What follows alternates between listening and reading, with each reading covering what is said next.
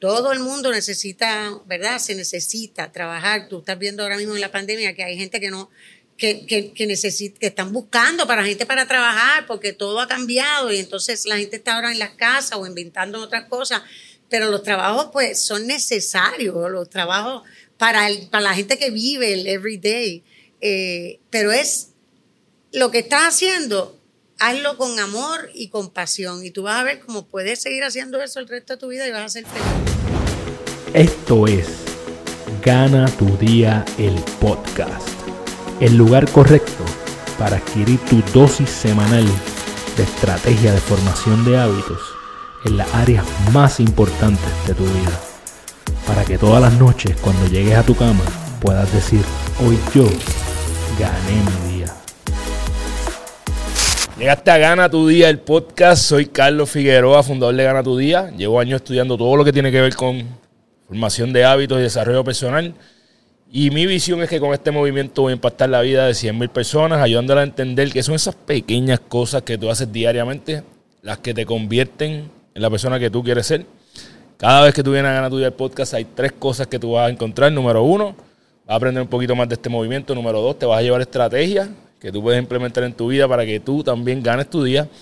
Y número tres, yo entrevisto a personas que diariamente como yo digo, se levantan con culillo porque hacen algo que aman, algo que les apasiona, se divierten. Y hoy eh, es un episodio muy especial. Este episodio está traído a ustedes por IMEX América, líder en importación con sobre 20 años de experiencia y productos de más de 20 países. Puedes ver los detalles de todos sus productos en imexamericaspr.com. Eh, si te gusta este contenido, Dale like en tu plataforma favorita para que más personas se puedan enterar de lo que estamos haciendo. Suscríbete a nuestro canal de YouTube y así me ayudas a acercarme a ese número mágico de 100 mil personas que se impacten con todo lo que está haciendo Gana tu Día. Sufrimos tan terriblemente en el mundo que nos hemos visto obligados a inventar la risa. Eh, y de risa sabe eh, esta invitada que yo tengo aquí hoy. Ella estudió en la American Academy of Dramatic Arts de Nueva York y por muchos años actuó en algunas de las novelas más importantes de Puerto Rico. Un día, en una conversación, un compañero, este, uno de, sus colaboradores le dijo que ella contaba sus problemas en una forma en que daba risa. Y aparentemente de ahí nace eh, una de sus pasiones, que es el stand-up comedy. Para mí es una de las mejores actrices que mi generación ha podido ver. Ha hecho teatro, cine, por supuesto, mucha comedia. Para mí un verdadero honor tener en Gana tu Día el podcast a Mariam Pavón. ¿Cómo te estás, Mariam? Gracias, muy bien. Gracias por la invitación y muy contenta de estar aquí con ustedes. Eh, lo primero es la verdadera razón por la que yo te traje aquí. Ajá. Vamos a contestar ¿de dónde es que tú sacaste el secreto de la fuente de la juventud? Ah, Esa es la verdadera razón por la que yo te tengo a ti aquí. Ya quisiera yo. Eh, todavía no me he hecho ninguna cirugía porque no tengo chavo. Pero que busque tiene que ser el más caro. De, eso sí, me, tiene que ser caro, porque mientras más caro, mejor. Y entonces porque necesito un cirujano caro y no tengo los chavos para hacerme ninguna cirugía. Pero yo siempre he sido eh, bien fanática del ejercicio. El ejercicio ha sido parte de mi vida. Antes yo bailaba, eh, desde que era joven, empecé bailando ballet, después seguí incursionando en jazz y eh, la línea que me gustó siempre seguir fue el teatro musical. Y entonces cogía clases de baile y siempre estuve muy activa físicamente. Luego de eso, cuando ya dejé de bailar, pues empecé a levantar pesas eh, y empecé a, en, en, En, lo, en, el gimnasio a darle bien duro. Ahora hace dos años que vino la pandemia que se paró todo, para mí fue un desastre porque no tenía pesas, no tenía nada, estaba histérica en casa. Y ahora estoy tratando de recuperar la masa muscular que se me fue en estos dos años que con la edad que tengo, si uno no está haciendo ejercicio constantemente, se ha ido y estoy ahora empezando de nuevo, tú sabes, pero entre eso y Botox, lo más que me he hecho en la cara, Botox y a veces algunos fillers, pero no, todavía no, no, no, me he estirado nada todavía. Qué bueno, qué bueno que empecemos porque creo que es, es- es genuino, tú sabes, te ves súper bien. Gracias, porque, porque obviamente te estudié, pues sé que estás por ahí por los sesenta y pico. Sí, sí, Este, 64. son ya, 64 y definitivamente te ves espectacular, así que te felicito por, por Ya darle prioridad. moral, ya, estoy, ya, Ya estamos ready. hiciste el día, ya. este, ¿cómo, ¿Cómo tú, de dónde tú sale esto que tú decides, mira, me gusta la actuación, por aquí me voy? Pues fíjate, mi papá, Mario Pavón, fue un gran director y actor mucho tiempo, por muchos años, obviamente, hasta, hasta el día que murió. Eh, era muy conocido, fue muy famoso en su época, fue galán de novelas, director, productor. Y entonces eh, corría en la vena en la familia, obviamente. Yo siempre desde chiquita quería ser bailarina de ballet, eso era lo que a mí me gustaba, pero él no tenía el- físico para ser bailarina de ballet porque tienes que tener unas condiciones en el cuerpo específicas y mi cuerpo, yo tengo la espalda, un- lo que le llaman un sway back, que tengo la curva en la espalda. Son cosas que no ayudan para el ballet. Y entonces eh, escuché por primera vez un disco de Barbara Streisand cantando Funny Girl, un musical eh, que se hizo en, en cine luego, pero es- estrenó en Broadway.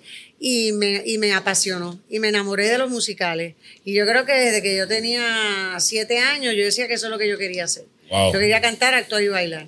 Y entonces de ahí fue que seguí y seguí estudiando y empecé a, fui a estudiar fuera, regresé y me ofrecieron trabajo y me Estuviste, quedé. estuviste estudiando en New York algunos Sí, años, yo ¿verdad? fui un año a Boston, a Emerson Ok. College. Lo que Ah, pasa es Emerson. que yo quería ir, yo lo que quería era teatro directo, todo lo que tuviera que ver con teatro. Y entonces el Academy es especializado en, en, en eso, ¿no? Todas las clases son dirigidas hacia el teatro. Eh, quizás lo, lo más que pueda que se acerque a algo académico es la eh, que te, eh, literatura, obviamente te hablan sobre la historia de teatro y, y- y lees, pero todas las clases son eh, actuación, dicción, baile, movimiento. eh, te, te daban este teatro clásico, teatro contemporáneo. Tenías también clases hasta de fencing, de hacer fencing, Ah, de- wow, de espadear esgrima. en- de grima en, en- eh, para teatro, que no es lo mismo, Ajá. obviamente. Eh, hasta eso, hasta esa, ese tipo Wow. de clase era como una, es como entrar, tú entrabas de, o de 8 a una y media, o de una y media a seis y media de la tarde. Era como ir a la escuela, porque era, es horarios corridos. Pero aprendí mucho y fue muy divertido. Fue, fue algo que mí me llenó muchísimo. Eh, eh, es, una, es una carrera en general que a, a- a nosotros que estamos eh, detrás de las cámaras viendo a personas, ya sea eh, o sentado en una butaca de un teatro o en una butaca de un cine o en tu casa viendo televisión, nosotros vemos a ustedes, ¿verdad? Como que como estas auras de, de que son personas bien grandes y lo son, pero la gente no sabe el sacrificio Sí, que toma llegar a, a quien es hoy Marian Pavón, ¿verdad? Sí. Con una carrera espectacular. Es muy sacrificado. ¿Qué, ¿eh? qué tú piensas que ha sido lo más retante eh, a través de tu carrera de, de, de, de poder mantenerte por tantos años haciendo algo que amas? Fíjate, es seguir aprendiendo, porque yo creo que todavía que en la vida, no importa los años que uno tenga, uno, uno sigue aprendiendo. Ahora mismo, obviamente, yo tengo muchas experiencias de vida que me ayudan al trabajo, me ayudan cuando tengo escenas de, de situaciones que ya yo he pasado por ellas en la vida. Es mucho más fácil que cuando era más joven, que no había pasado por eso y tenía que estudiar qué es lo que se siente cuando uno está pasando por una situación así. Eh, pero también eh, la juventud hoy en día eh, imparte una energía y un deseo de, de trabajar, de echar hacia adelante. A veces uno cuando lleva muchos años, uno se, se siente ya como que esto es lo mismo de todos los días, la misma cosa, la rutina, se convierte como en una rutina.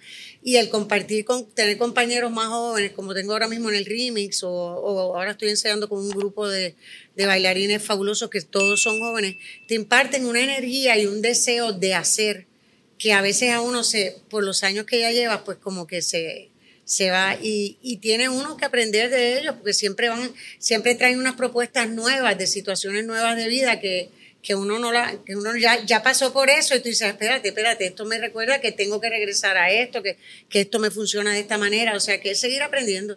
Y yo creo que en la vida uno, uno no para de aprender nunca. Yo creo que esa es una, ¿verdad? El, por lo menos de lo que yo hago. A mí me gusta aprender y me gusta. Si tú me cuando puedo ver teatro, que no estoy trabajando, porque el problema con el actor en este país es que como estamos trabajando y casi nunca podemos ver teatro. pero a mí me gusta ver teatro y me gusta ver distintos tipos de teatro para aprender de distintas, de distintas ramas, ¿no? Eh, o sea, me gusta ver de todo. Ya, yo, yo, digo que estos son momentos donde si se acaba el podcast aquí ya nos llevamos una joya de enseñanza porque yo estoy sentado aquí con una de las actrices más grandes de mi país y que ella diga que aún está aprendiendo, que no tan solo aún está aprendiendo, sino que está aprendiendo de los que están empezando ahora. Para mí eso denota eh, mucha sabiduría y mucha humildad, ¿verdad? Y esto es una de las cosas que las personas que, vean este episodio tienen que llevarse, ¿verdad? Nunca puedes, nunca puedes dejar de aprender, punto. No, no, hay que seguir aprendiendo. Nunca puedes dejar de aprender. Aprendiendo. Es la única manera de uno crecer y crecer emocional, espiritualmente y en tu trabajo también. A mí, a mí en estos días yo escuché algo... Eh, una cita en algún lado, no recuerdo exactamente dónde fue, que decía, iba atado a, lo que acabas de decir, que los, mejores actores y actrices en realidad no actúan. Ah, sino que se convierten en esa persona. Y tú lo acabas de decir con esa experiencia, sí. Yo siempre pienso que actuar es decir con verdad. A veces hay personas que dicen, ay, es que no parece que está actuando y no tienen idea de lo difícil es uno que alguien diga ese comentario del trabajo de uno. Para mí, si a mí me dicen, es que ya no parece que está actuando, es el mejor cumplimiento que me pueden dar en mi vida. eso, es lo que, tú quieres. Eso es lo que tú quieres. Eso es lo que uno quiere. Uno no quiere verse que uno está actuando, uno quiere ser esa persona, uno quiere crear ese personaje. Y mientras ese personaje llegue a una persona y le toque la fibra y, y ellos digan, diablo, pero es que no es el mejor, lo mejor que me gracias, gracias. en la vida es eso. Bello. Eh, a, mí, eh, a mí me parece que aún eh, tú tienes una responsabilidad y, y, ¿verdad? Tú haces de todo. Nosotros tal vez te hemos visto mucho más en Puerto Rico en, términos de, de, comedia, porque siempre en los últimos años, digamos, los últimos lo que más también es lo más comercial. En realidad, lo que está en televisión haciendo. llevo muchos años haciendo comedia. Tengo una, una, una, una situación porque, ¿verdad? Aun cuando nosotros estemos en la mejor de la disposición. Nos pasan situaciones de la vida real que nos tocan, eh, perdemos personas. Eso es así. Eh, ¿cómo, tú puedes pararte frente a una cámara y llevar la energía de tu risa, aun cuando por dentro estés pasando por situaciones, retos personales? Sí, es algo que uno aprende, tienes que hacerlo, tienes que o sea, tienes que bloquear tu vida personal cuando tú estás trabajando en un trabajo y entonces tienes que separar lo que es la vida personal de lo que, de lo que estás presentando. Yo estaba haciendo una obra de teatro, se llamaba Picos Pardo, eh, hace, hace treinta y pico años atrás. Eh, y en esta obra yo tenía un papel que era un papel pequeño, muy lindo, pero un papel pequeño. La protagonista era Albanidia Díaz. Y ah. Albanidia se iba de vacaciones un tercer fin de semana que abrieron. Entonces me pidieron que yo sustituyera a Albanidia y que otra persona iba a sustituir mi personaje. Y entonces, eh, esto es un lunes, llegamos el lunes y vamos a repasar el primer acto. Para entonces el martes repasar el segundo acto, yo más o menos sabía los movimientos de ella, pero en las líneas pues tenía que aprendérmela eh, esa semana. Y en eso, el lunes por la noche me llaman a Bellas no habían celulares cuando esto. Exacto. Exacto, mi hermano, que vaya a casa. Mi hermano nunca, nunca me ha llamado allí, nunca en la vida. Y yo dije, algo pasó. Y mi papá murió esa noche, un lunes. Y ese, ese lunes, pues me tuve que ir del ensayo. El martes se supone que ensayaba el segundo acto, pues no se hizo porque ya el martes estábamos empezando los preparativos de la funeraria. Perdóname, fue un martes que se empezó a ensayar, martes. El miércoles era que, entraba en la funeraria, eh, el jueves estábamos todo el día en la funeraria y el viernes por la mañana era la misa del entierro. o sea que yo no tuve tiempo para hacer, pero tuve que hacer la función porque nadie podía cubrirla. Wow. entonces eh, yo llegué el viernes, yo dije, mi papá me hubiera dicho que lo hiciera porque él estaba en el mismo medio que yo, entendía todo.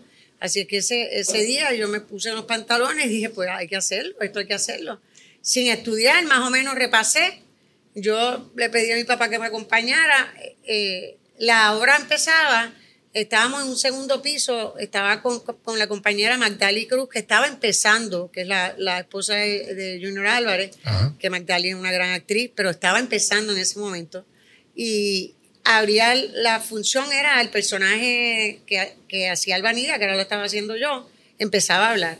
Y cuando sube el telón, empieza uno a hablar y ahí fue que a mí me dio el choque de lo de mi papá. Y fue como que me Anda, cayó encima. God. Y, y no sabía ni qué hacía, ni dónde estaba, ni cuál era la línea, ni de qué trataba la obra. Yo decía, no puedo improvisar, no sé qué hacer, no sé ni qué hago aquí. Ah, To- obviamente todo el mundo que estaba ahí sabía que mi papá había muerto, porque Claro. mi papá era una figura Sí, pública muy público. conocida. Y entonces yo veía a Magdali que tiene unos ojos verdes enormes, bellísimos, con los ojos así, que tampoco me podía ayudar Exacto, porque era principiante. Entonces, ya con la experiencia que ella tiene ahora, ella hubiera empezado a hablar y me hubiera ayudado. Pero aquel momento ella estaba así. Y ahí yo lo único que dije es, papi, dame la mano, ayúdame. No sé dónde estoy. Inmediatamente la letra vino, ¡pap! Y se hizo la función completa de, de principio a fin. Ay, Dios mío, tú me has dejado aquí de una hicieron, se pieza. hicieron tres, tres funciones ese fin de semana. Wow. Que yo creo que diste algo importante, ¿verdad? Tú, tú estás en, en- en gran medida le, le rendiste el tributo Sí, a tu le rendí papá. tributo y además que un compromiso es un compromiso. Eh, eh, Este negocio, eh, desgraciadamente, o- en Puerto Rico no hay este understudies, lo que no le dice a alguien que te cubra. En Estados Unidos siempre hay una persona que está allí eh, por si te pasa Un algo, backup. ellos te sustituyen, ¿no? Aquí no hay nadie que te sustituya. eh, nadie, no le pagan a nadie por ir a ensayos a hacer esto. Y entonces, si aquí alguien se enferma o falla, se chavó porque no, no se puede seguir adelante. O sea, eh, eran como 12 actores en escena. Yo no iba a permitir que eso, ¿verdad? Que, que, se- que, se, que estaba vendido completo también, que esa función no fuera. Y yo sabía que tenía la bendición de mi papá porque yo sabía que él me, él me hubiera dicho lo que dicen en inglés, que suena medio cliché, the, show must go on, El la go on. función tiene que continuar. Lo- Y pues así fue. Espectacular esa historia, qué bonita. Tú, ¿cómo, cómo, cómo se diferencian eh, la- lo- las ramas aquí, ¿verdad? Teatro, cine, comedia. Eh, son cosas bien distintas cuando Sí. estás haciéndolo. ¿Cómo, cómo funcionan detrás de ellas? porque el teatro es mucho más grande. Va reduciendo a medida que vas. Por ejemplo, el teatro es mucho, todo tienes que hacerlo más grande porque te tiene que ver la persona que está en la última fila.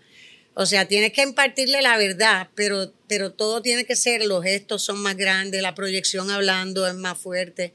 Todo eso tiene que ser, es más aumento. El teatro para mí es mi favorito, es, es mi pasión. O sea que en realidad a mí no, no es que se me haga más difícil. Eh, eh, la televisión, pues es un medio que es un in-between, que tiene las dos cosas, puede ser bien. Hay cosas, por ejemplo, la comedia aquí tendría que ser un poco más astracán, más grande, ¿verdad? Yo trato siempre de, aún siendo astracán en la comedia que se, que se, se hace aquí en Puerto Rico, tratar de, de hacerlo con verdad. Por ejemplo, el personaje que yo tenía de Brenda Kuhn en el Me condominio, un personaje grande, bien grande Sí. Pero es un personaje que tiene su verdad. Y la gente me paraba en la calle y me decía, yo tengo una tía que vive en Nueva York que es igual que tú, yo tengo una prima que habla igual que tú, yo tengo... O sea, que, la- que tenía su verdad aun siendo un personaje grande. Y trato de impartir esa verdad en todos los personajes míos. Y el cine, el cine, es, todo es, es la expresión, todo es en los ojos. Porque tú en el cine tú abres los ojos así y se, Y te coge toda la pantalla. O sea, que tienes que, tienes que ir bajando en, en la actuación. O sea, el teatro es grande, la televisión va bajando y el cine todavía es más pequeño.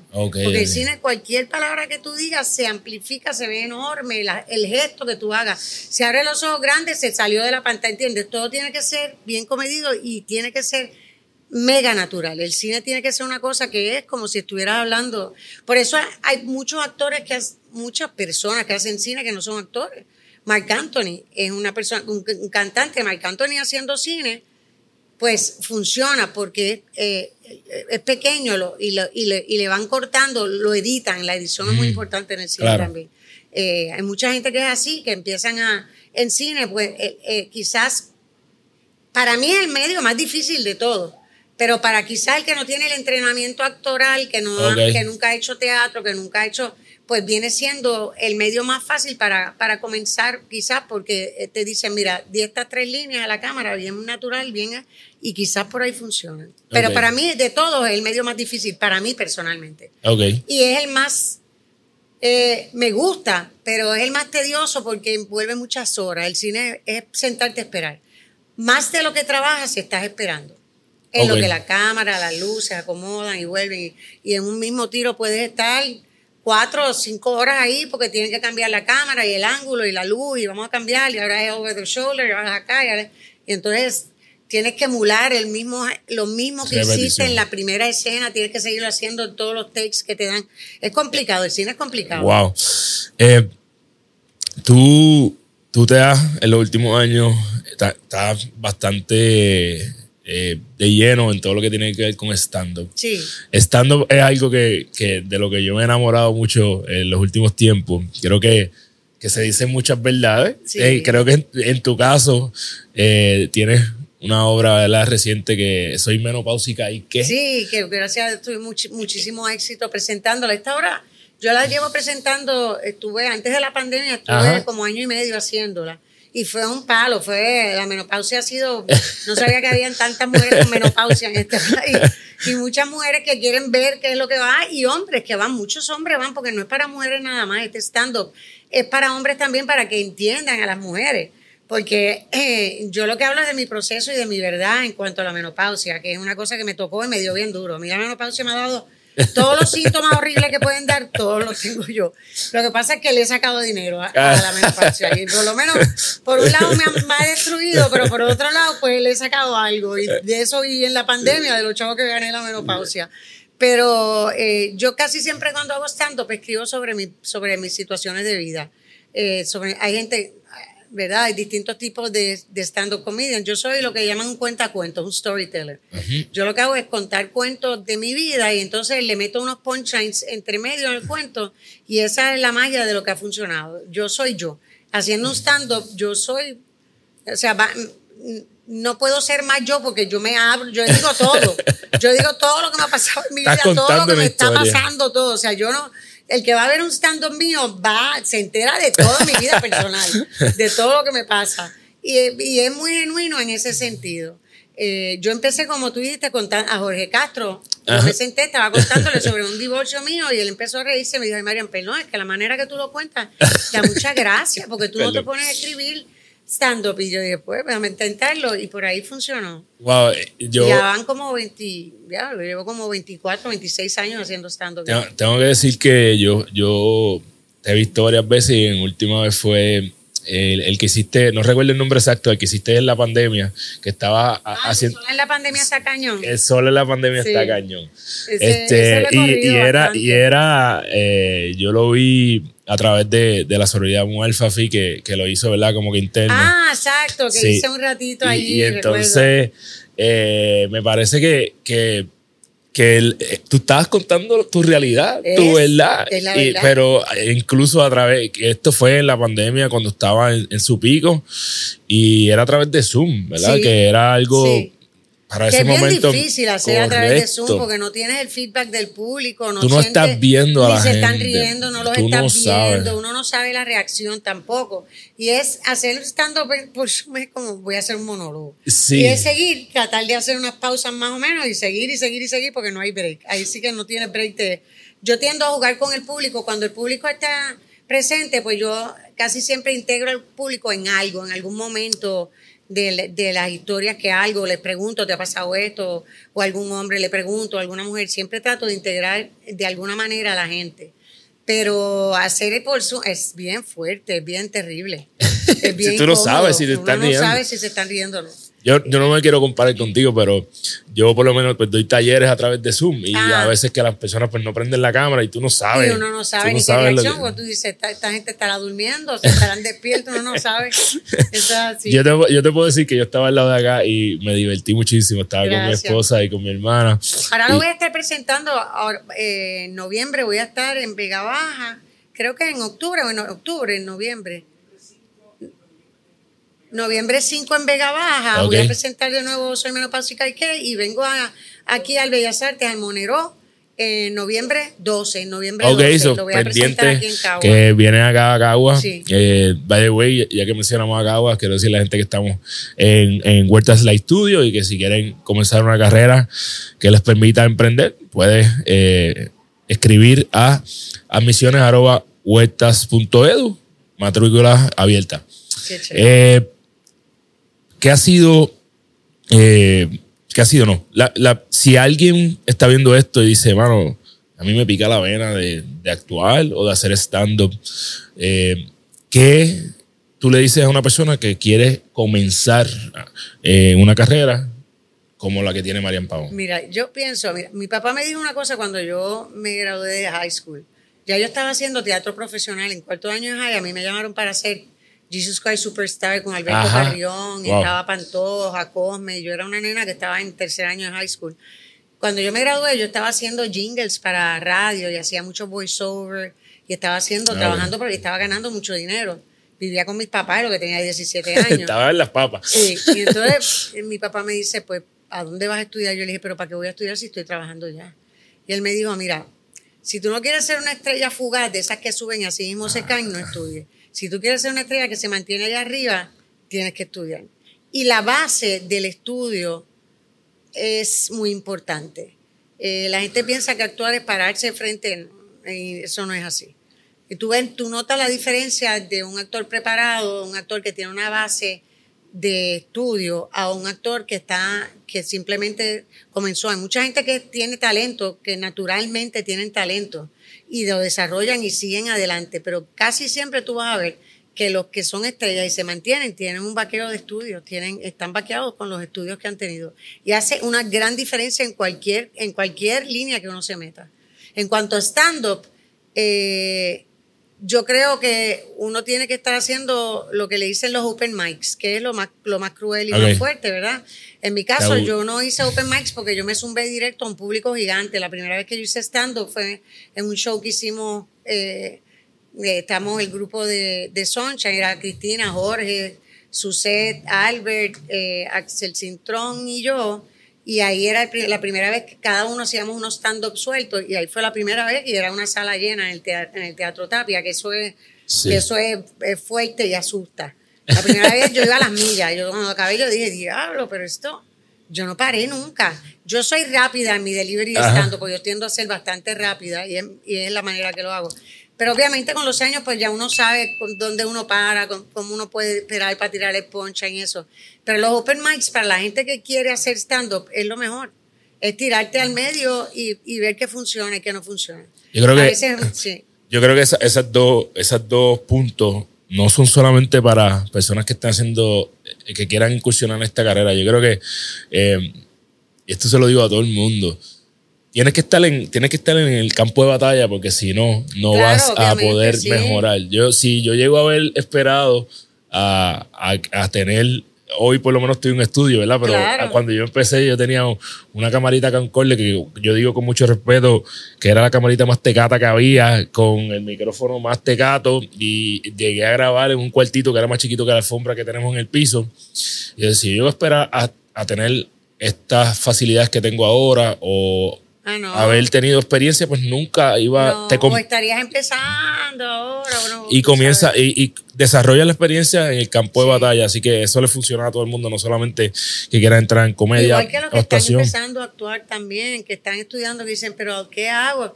Tienen que crear, Zúmbate. hay que crear eh, y unirse y, y crear talleres y crear, buscar espacios alternativos para hacer obras de teatro, para hacer ese, ese tipo de cosas. No pueden quedarse sentados a esperar a que los llamen, porque en este país eh, no hay muchas audiciones para gente nueva. Este es un país donde mayormente llaman a llamar los que comercialmente están pegados o los que ahora en las redes sociales son influencers que están pegados, ahora están entrando en teatro porque como es un medio tan fuerte que habla tanto público, pues están, los están eh, metiendo a actuar eh, dentro de obras de teatro. Eh, pero no todo el mundo tiene, ¿verdad?, la ventaja, o sea, que creen porque la, la gente va a ver y hay productores que sí van a ver. Y yo he ido a ver obras de teatro donde yo he recomendado un montón de gente de trabajo que yo he visto. Ese niño es excepcional, ese niño es buenísimo, ella es buenísima, este, podría funcionar en tal pieza y los han llamado, ¿entiendes? O sea que pasa no conmigo nada más, pasa con todos los compañeros que ya llevamos un tiempo en el medio, que vemos y uno ve el talento nuevo y es, y es ayudar y empujar a la gente nueva para que brillen también. Bello, bello eso. Y hablaste de, de, de muchachos y quiero enviarle un, un saludo a un, a un muchacho que es responsable de que tú y yo estemos sentados aquí, que es nuestro amigo Andrés Santiago. Andrés, a- Eh, Andrés, un abrazo bien grande, gracias por, por esta oportunidad.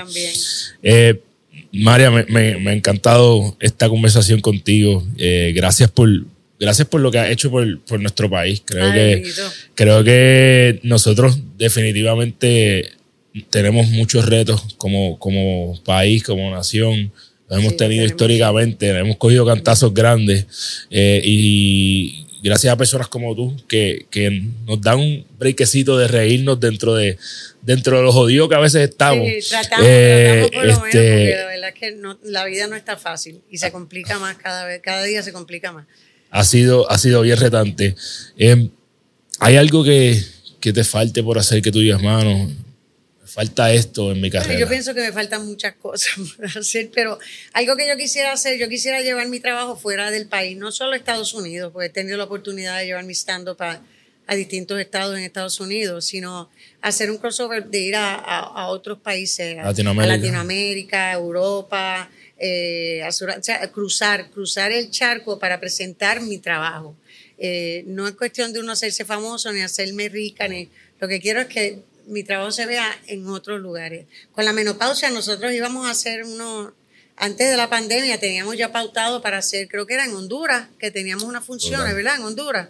En Honduras me habían llamado para hacer la menopausia, la, la acabamos de hacer en Santo Domingo, que fue un éxito en la República, y nos llamaron para, porque una, nosotros fuimos a Portugal a hacer un festival de teatro, hice una pieza dramática y conocimos a estos productores y me seguían en las redes y ellos me llamaron para hacerlo. Y eso era, estábamos empezando ahí, teníamos otra conexión con otro país y vino la pandemia y se cayó todo. O sea, yo estoy loca por, por, por poder retomar eso y poder de- eh, viajar y llevar mi, mi trabajo a otros lugares para que lo vean. Me, me encanta que se- seguimos aprendiendo aquí de Marian. Con una carrera espectacular, muchas cosas que has hecho y aún tienes hambre. Sí, no, siempre. Eh, para mí, es- mi trabajo es mi pasión. Yo tengo dos pasiones grandes, mi hija y mi trabajo. Esas son mis pasiones. Yo, yo siempre admiro, eh, aunque no, nunca he pensado que quiero ser actor ni actuar ni nada, siempre tengo mucha admiración por los actores y siempre pongo el ejemplo de que cuando yo empecé a descubrir todo lo que, lo que hoy es Gana tu Día, que es lo que me apasiona a mí, Claro. eh, yo, ¿verdad? yo soy ingeniero y yo empiezo a hacerme la pregunta, ¿qué yo quiero hacer por el resto de mi vida? Y una de las analogías que yo siempre uso es, ah, no, tú ves a actores y actrices como Meryl Streep, eh, Anthony Hopkins, eh, Robert De Niro, gente que es- podemos decir que está en la etapa final de sus carreras, que siguen trabajando y siguen haciendo y es porque lo aman. Y yo siempre digo, yo quiero hacer algo de lo que nunca me tenga que retirar. Y yo puedo hacer hasta mi último hasta, que, día. hasta que tú quieras. Porque ellos eh, necesidad económica no tienen Cero, ninguna. cero. O sea, que ellos trabajan porque, porque les gusta lo que están haciendo y le ofrecen algo que les gusta y les apasiona y entonces lo hacen. El uno poder llegar económicamente a un nivel de que tú puedas decir, mira, simplemente estoy trabajando porque me apasiona trabajar esto y me- eso es una maravilla, eso es una maravilla. Yo espero algún día poder llegar a hacerlo de esa manera. Por ahora tengo que seguir trabajando. Eh, Marian, gracias por, por tanto. Antes de hacerte la última pregunta, quisiera que le dijera a todo el mundo, ¿verdad? ¿Qué es lo próximo Sí, eh, pues, por ahí? Pues ahora eh, estoy con On Your Feet, que esto es el 9, 10 y 11 eh, en Bellas Artes, el musical de la vida de Gloria Estefan. Estoy haciendo la mamá de Gloria Estefan, Gloria Fajardo, un personaje bien lindo, tengo unos números bien chéveres. Eh, Denis Quiñones está haciendo de, de Gloria Estefan, Eddie Noel eh, Rodríguez, un muchacho puertorriqueño que se fue a, a Estados Unidos a trabajar, está haciendo, eh, ha estado en Broadway, está en Touring Companies ahora mismo, en distintos musicales allá, está haciendo el Emilio Estefan. Eh, Alex de Castro está haciendo de esposo mío, un elenco bien chévere. Aidita Encarnación hace la, la mamá mía. eh, y un grupo de bailarines, actores, cantantes jóvenes que yo no los conocía ninguno, no los había visto nunca. Y es una cosa que uno, yo no lo puedo creer de verlo. Bello. Que están bailando durante toda. la- el, el musical es espectacular, pues toda la música de Gloria Estefan, que es música bailable, la mayoría. Y todos son bailes, es un musical muy dinámico, muy lindo, tiene sus momentos bien emotivos también, eh, está espectacular. Luego de eso voy a estar haciendo las funciones sueltas de la menopausia que te mencioné y voy a estar retomando también una pieza que se llama Éter, Una, pieza, una pieza dramática que hicimos para el Festival eh, Internacional Puertorriqueño de aquí eh, en Puerto Rico, eh, que se hizo ahora en mayo. Trata sobre violencia doméstica. Esto es una pieza que la Procuraduría de la Mujer de San Juan no la quiso comprar porque fueron a verla y le interesó no sabíamos que estábamos haciendo una pieza que fuera... Yo sabía que estábamos tocando un tema que era bien contundente, un tema bien pertinente hoy en día, pero no sabíamos que iba a ser tan educativo como resultó ser esa pieza. Y entonces nos llamaron de allí, Vega Baja también creo que la, vamos a estar presentando también en noviembre, todas estas funciones son en noviembre, eh, que son gratis para, para el pueblo, los municipios los están comprando y queremos presentarla porque es algo que el que está pasando por una situación, una mujer que está pasando por una situación donde estás teniendo agresión física o emocional, o eh, ve esto, quizás la puede ayudar a salir de, donde está, o la que está comenzando, o el hombre que, está en una relación abusiva, quizás se ve retratado ahí, se da cuenta. o sea que eso es una, es una pieza, pero una pieza fuerte.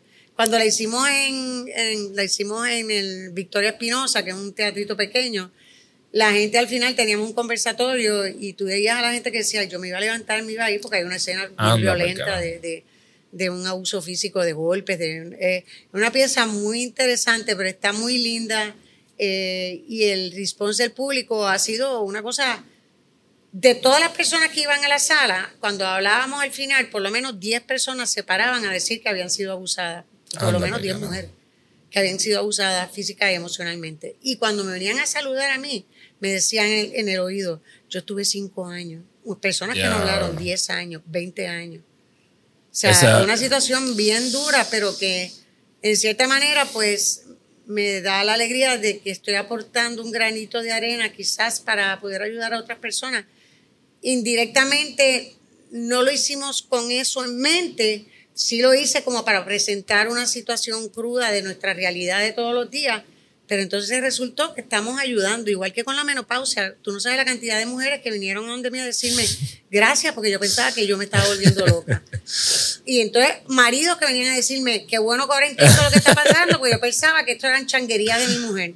Y ahora entiendo que pasan todas las mujeres por eso. O sea que eh, sin querer, pues como que estoy aportando cosas que no pensé que iba a aportar, pero en, esta etapa de mi vida pues lo estoy haciendo. Qué, qué bonito. Yo creo, yo creo que algo que no, no podemos perderle perspectiva es que nosotros aprendemos, una de las formas en que nosotros aprendemos a veces es a través incluso de películas eh, y estas situaciones. Yo creo que el, timing de, esto, de esta obra Ether en, la difícil situación que estamos pasando como país en términos de violencia doméstica, creo que, creo que está en, el punto. Así que gracias también por, darnos un poco de esa educación.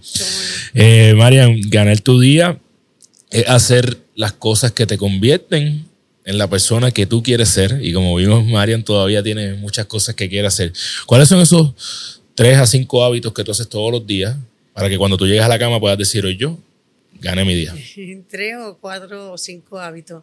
Bueno, mi primer hábito es mi perro, que tengo un perro nuevo que llevo dos años con él y es, tengo que darle de comer y darle abrazos y todo.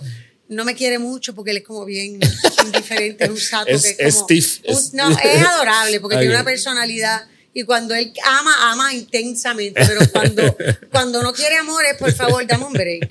Ya me abrazaste hoy, me besaste, dame un poquito de break. O sea, tengo que bregar con él todo, brego con él todos los días. Con mi mamá de 92 años también, que hay que estar bien pendiente de ella, una mujer que está perfectamente bien, ella está súper clara en todo, pero mi hermana y yo siempre estamos, y, para mí es muy importante, eh, ¿verdad? El ocuparme y estar pendiente de ella. Es parte de lo que hago todos los días en mi vida. Eh, mi hija que vive fuera de Estados Unidos, mantenerme en comunicación. Estas son las primeras cosas que me vienen a la mente a mí en la mañana.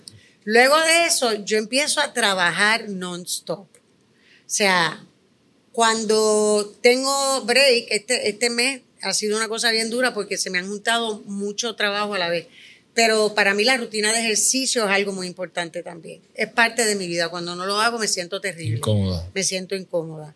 Eh, luego de mi ejercicio, el trabajo, ya sea ensayo, ya sea grabación, si estoy haciendo cine, ya sea la cuestión de cine, o sea, todo cae una cosa detrás de la otra. A veces entrevista, a veces es trabajo, trabajo, trabajo, trabajo, hasta que llego a casa, me vuelve a recibir mi perro con cariño, me doy un baño y ahí pues estoy relax por un rato si tengo que estudiar, porque la gente no entiende que esto del teatro o del cine o la televisión piensan que esto es, no, esto hay que estudiar. Uno llega por las noches. Sí, tú no llegas ahí a llegar, eh, llegué yo. Llegué a las diez y media de un ensayo y a las diez y media me tengo que sentar a estudiar lo que me acaban de corregir en este ensayo, porque al otro día tengo ensayo y tengo que llegar con la propuesta ya corregida. O sea que es, es bien difícil.